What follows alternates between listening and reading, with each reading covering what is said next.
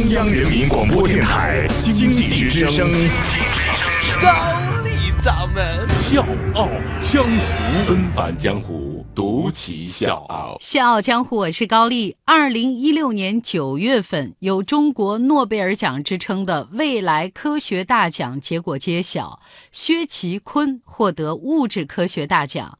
学界呢对这个奖评价是四个大字：实至名归。二零一二年，薛其坤提出界面高温超导；二零一三年又发现量子反常霍尔效应。未来呢，这两项科研成果会大力的推进信息技术的革命，对我们人类生活产生巨大的影响。所以，杨振宁对这个科研成果的评价是：这是中国本土第一次诺贝尔奖级的实验，也是第一次在本土实验的基础上发表出了诺贝尔级的科学论文。所以听到这儿，各位应该知道了，薛其坤就是我们今天《笑傲江湖》的主角。只是很少有人知道，这个耗时四年的实验，不但是薛其坤的一个学术巅峰，也是他人生的一个缩影。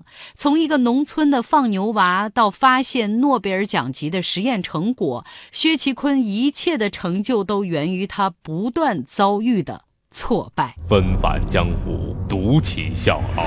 高丽掌门笑傲江湖，敬请收听。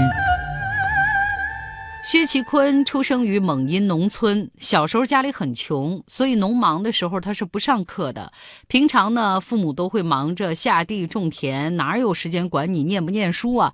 可是，在这样的环境下成长，薛其坤依然是顺利考进了山东大学。大学毕业之后，他被分配到了曲阜师范大学的物理系，一心想报考哈工大的研究生。结果呢，他的高数呢只考了三十九分，落败的他是憋了一口气，回到学校一边教书一边继续苦读。两年之后，他报考了中科院物理所，结果呢这次更惨，物理只考了三十九分。你看，一年高数三十九，一年物理三十九，你说他就寻思这三十九这坎儿咋这么难过过呢？连续两次落榜，对他的打击是非常的大。周围人都劝他说：“你可别倔了啊，你别考了，当个老师挺好。”但是他还是鼓起勇气考了第三次，终于他考进了中科院物理所。别人读博士五年，他呢花了整整七年，甚至在硕士毕业之后的一两年，他一度想放弃自己的科研生涯。那个时候呢，他身边有很多人下海，每天看起来都特别忙、特充实。薛其坤呢，他不知道该做点啥，当一天和尚撞一天钟。当时呢，他在北京读研，老婆和孩子在山东生活。他的想法特别简单，就是想想给家人创造更好的生活条件。可是根本他不知道该怎么创造。看到人家都过上挺安稳、挺幸福、挺小康的日子，我自己的前途在哪儿，我都不知道。突然有一天，导师陆华的日本同学到我们中国来访问，他就相中了薛其坤，安排他去日本留学。那薛其坤的人生也迎来了转折。薛其坤对日本的岁月可以说是记忆犹新。他说那个时候每天就是三件事儿：吃饭、睡觉、搞科研。有的时候困的啊，我坐在马桶上我都能睡着。功夫不负有心人。一九九五年，薛其坤取得了一个科研上的重要突破。他的导师樱井利夫奖励他去美国做一个二十分钟的学术报告。结果，这二十分钟的学术报告又给他逼出了一项新的技能。什么技能呢？这薛其坤的英语口语呢，相当的差啊，甚至呢，就是没办法完整说一段话，基本上就是 good good study day day up 这个水平啊。他就把这个演讲的一字一。一句给人家抄下来，专门找一个房间，一个单词一个单词的训练，从头到尾模拟了八十多遍。他不但是纠正了发音，还把演讲进度精确控制在秒上，连每一个单词做什么手势他都练习到位。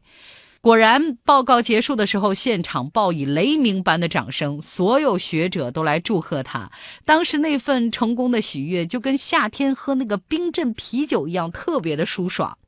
回国之后的薛其坤呢，已经完全变了一个人。二十年的时间里，他没休息过一个完整的假期和周末，每年平均工作时间在三百三十天以上，每天工作的时间在十五个小时左右，年平均工作时间高达五千个小时。厚积薄发的薛其坤，三十五岁就晋级教授，四十一岁成为中国科学院当中最年轻的院士之一。长达四年的时间里，薛其坤带着自己的团队不断的尝试，不断失败，一千个样品反复测量，一次一次不顺利，调整再测量。薛其坤的吃苦精神深深影响着团队里的每一个人，大家甚至会比他来到实验室的时间还早，晚上呢一直也都到十二点以后才走。遇到挫败、委屈和心酸，薛其坤经常会给团队打气儿，说：“全世界都试图攻克这个难题，咱必须得抓紧时间。科学发现，特别是重要发现，只有第一，没有第二。我们只有冲，没有退路。”薛其坤知道，实验的成功与否关系到的不只是个人，还有国家的科研荣誉。作为中科院的院士，他没有任何理由去推辞这样的科研责任，必须为这个民族做出成绩。最终，他的团队发现了量子反常霍尔效应。这个实验成果一旦应用，会大大提高电能的利用，也会改变一个又一个的行业，乃至我们人类的生活方式。所以在未来的某一天，超级计算机可能只有 iPad 那么大，智能手机的内存也许会超过目前最先进的产品的上千倍。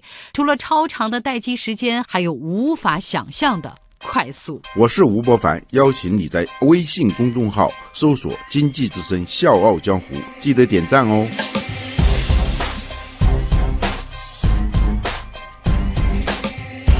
除了专攻科研，作为清华大学副校长，培养优秀学生也是薛其坤的责任之一。执教十八年的时间，他带出了十七位博士后、七十二位博士和三位硕士，很多学生都走上了教育的道路，成为清华、北大这些高校的教授，把科研的火种就这么传了下去。荣获大奖，这个奖金呢高达一百万美元。很多记者就会问呢，您怎么支配这笔钱？薛其坤呢，曾经非常幽默，也是我个人非常欣赏的、很真实的回答。他说：“我自己会拿来改善生活吧。”其实我能听出弦外之意，就是薛其坤还是希望科学家的生活条件处境能够更好一些。他说：“我愿意期待将来某一天做科研也能成为年轻人的偶像。他不再是和贫困枯燥挂钩。你不能让一个人饭都吃不饱，然后去奋不顾身地参与科研。这个世界上的偶像有很多种，不一定非要唱歌演戏，每个职业都能成为偶像。年轻人对偶像的崇拜也可以变得多元化，科学家也能有光彩。那接下来呢？薛其坤还要攻克他的下一个科。”研项目，他会不断的朝这个梦想去努力。这就是今天我要跟大家分享薛其坤的这个故事。我不知道各位在这个故事里面听到了什么样的讯息，而我想传递的是，真正意义的成功不单在于最后的结果，更在于在你走的这条路上，你怀揣着多大的热爱和投入去战胜每一次的挫败，抵达每一次心目当中的完美。小江湖是高丽，明天见。飞鸟归山林。落日入东海，我心上的人，你从哪里来？青山随云走，大地沿河这深情一片。等待谁收留？这广阔的天地，如何安放我？我如何安放？